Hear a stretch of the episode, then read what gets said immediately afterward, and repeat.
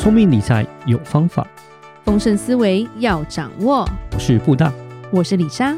那些理财专家不说，有钱人不讲的秘密，都在打造你的潜意识。打造你的潜意识，告诉理财专家不说那些事。大家好，我是主持人布大，我是布大人生与职场的好搭档李莎。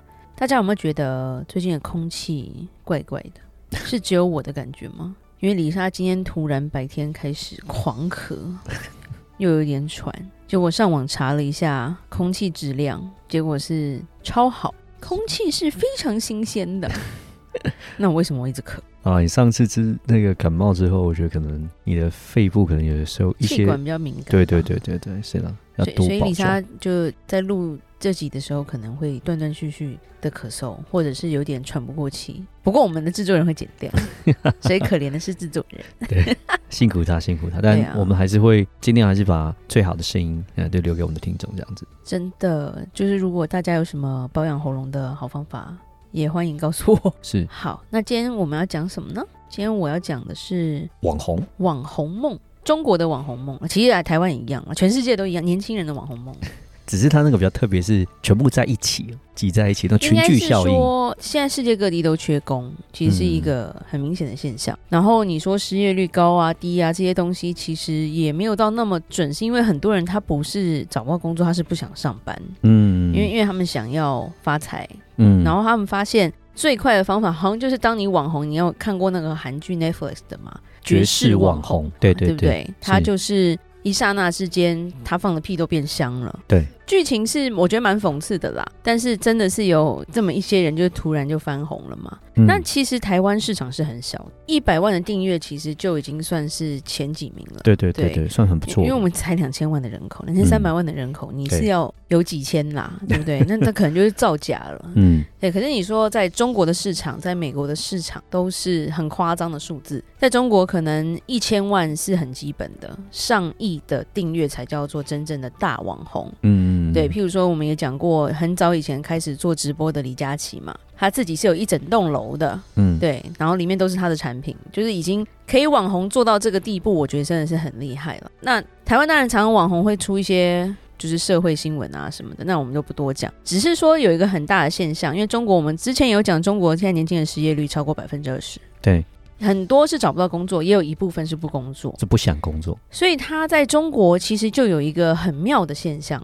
你有听过网红大楼吗？嗯，因为这是李莎哥哥刚从就是上海回来的时候跟，跟跟李莎讲说，你知道杭州很夸张，有好几个小区。我想我们的小区概念跟中国的小区概念不一样，因为我们台湾可能一个社区几百户就有够多了，对不对？对对对。人家一个小区可能是上万户的，这是不一样的哈。区更大了哈。没有，那可能就是一个什么大安区，那种感觉。有一种区，就是人家一个村可能都没那么多。那在杭州就有一些房子是用魔幻的方式去去呈现的。嗯，像说有一些小区，就是里面全部都是年轻人在里面做直播，就全部都是直播，就变直播楼的感觉这样。直播楼，嗯，对。那台湾是在柬埔寨做诈骗，所以是不太一样。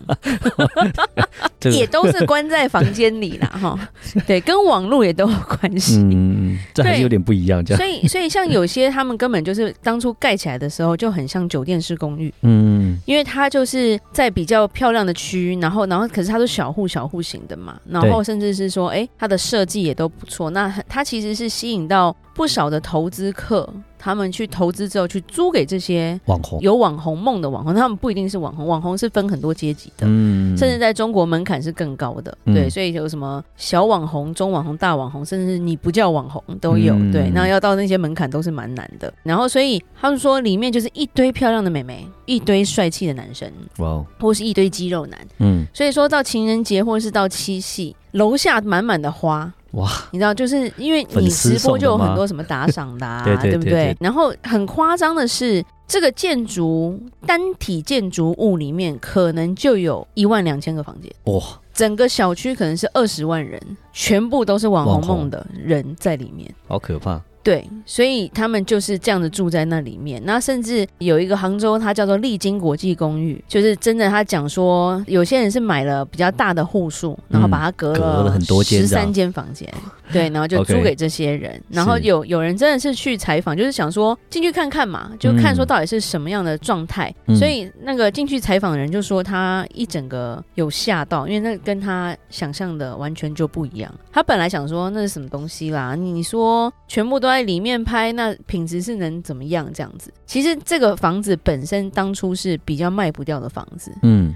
就因为他改成网红楼之后，他就整个就变成住满满的人。嗯，对，是。他说盖好十年，本来就乏人问津这样子，因为没有人想要在那里面挤嘛。对，所以一般的家庭不会想要住在这里面。对，哦、他把它转成也是企业转型了，把它变成是一个网红楼，就变成说这是个生财工具，有点像是 office building 的感觉。对对对，然后门口搞得像五星级饭店的感觉。嗯，因为你知道网红最重要的是什么？他要有背景嘛。嗯，你不能一直都绿棚啊。对，那怪怪的。嗯，对不对？然后，所以他要有一个排场，所以他说，就每一户，不管你里面隔几间，嗯，他都有很漂亮的阳台。OK，对，那阳台都很像是五星级饭店的阳台。嗯，只是说，当然啦，一般你没拍的时候，外面可能就挂衣服啊，嗯、那种，对不对？各种颜色的衣服，花花绿绿的。但是当你要拍的时候，你可能就哎，那个玻璃啊什么都很漂亮，这样子，然后又是高楼，是但是阳台跟阳台之间只有一块玻璃挡着哦，它没有水泥挡着哦。嗯，它的隔间就是比较简单，就对，比较普通这样子。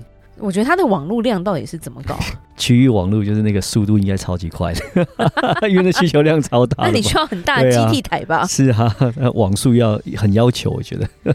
对，然后他说进出都是小朋友，嗯，对我们来说年轻人，年轻人啦，对，然后或者是在大厅，或者是在公社，就是他们会到处找景就对了，然后要么带货嘛，要么就是开直播嘛，嗯，怎么吃播嘛，反正就是看，应该没有不合法的啦，对啊，就是 他们就各凭本事就对，对对对。可是有些人就关在里面，就其实就像说，日本有一段时间是很多人关在房间打电动不出门嘛。嗯，那这些网红是在房间开直播也不出门啊。嗯，这时候又便宜了什么外送小哥吧。嗯，然后他们的就是说，有时候他们会觉得说，那个房间隔太多间的，现在开始会抓啦。因为会有安全的顾虑，因为你里面，防火，嗯，里面第一个防火，防。第二个是说你人已经多到我不知道怎么管理了嘛，嗯，对，因为住户太多了，然后常常会发生一件事情，就像说，如果大家有看爵士网红的时候，有一个直播主后来被打下神坛，是因为他直播的地方非常华丽，然后他都会拿，比如说假货或干嘛，搞得好像他过得很好，可是另外一头就是一个好像出租公寓的一个很贫困的一个空间，是他住跟吃。的地方，嗯，所以就是现实跟他的梦幻其实是一线之隔，在一间房间里，角度的不同就有这样的差别。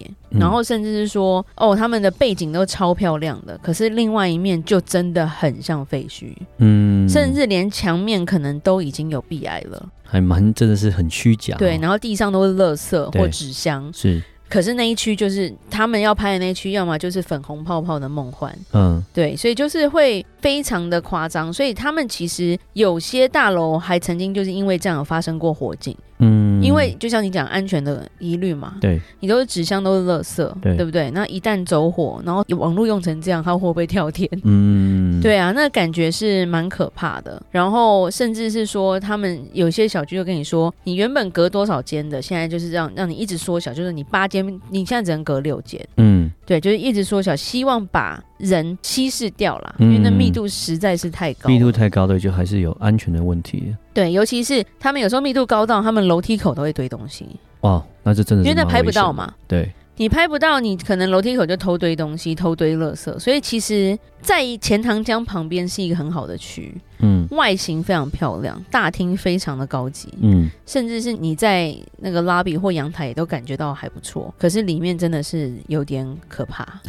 但它租金是便宜的，租金就是可能一万多块台币，就是一个月这样子。其实我如果一间我分成八间，一万多块我还蛮好租的，啊。就房东还租的还算 OK 这样子。对，对，只是说安全的疑虑，然后加上每一个人有时候他会发现说会不会吵架嘛。嗯。嗯，其实我觉得它变成很搞笑，就是说我们会看韩剧的话，你就会知道韩剧的考试院就是很穷很穷的学生或者是打工族会去租的那种隔间。嗯，结果这么高级的大楼后来也被搞成这种样子，其实也蛮可怕的。嗯、那其实他们够厉害的，因为有人就有生意这个想法嘛，所以不一定说你每一次都叫外卖，所以他其实在大楼的外面也都会有美食城。就是会有美食街，就是也要赚这些人的生意就对了。因为其实不是大家都宅，而且你要找灵感的时候，你还是得出去走一圈吧。对。可是他们的垃圾量其实也就蛮可怕的。嗯。因为这些网红基本上没有半个会自己煮饭，你也没有空间煮饭啦。说真的，因为已经都被隔完了嘛。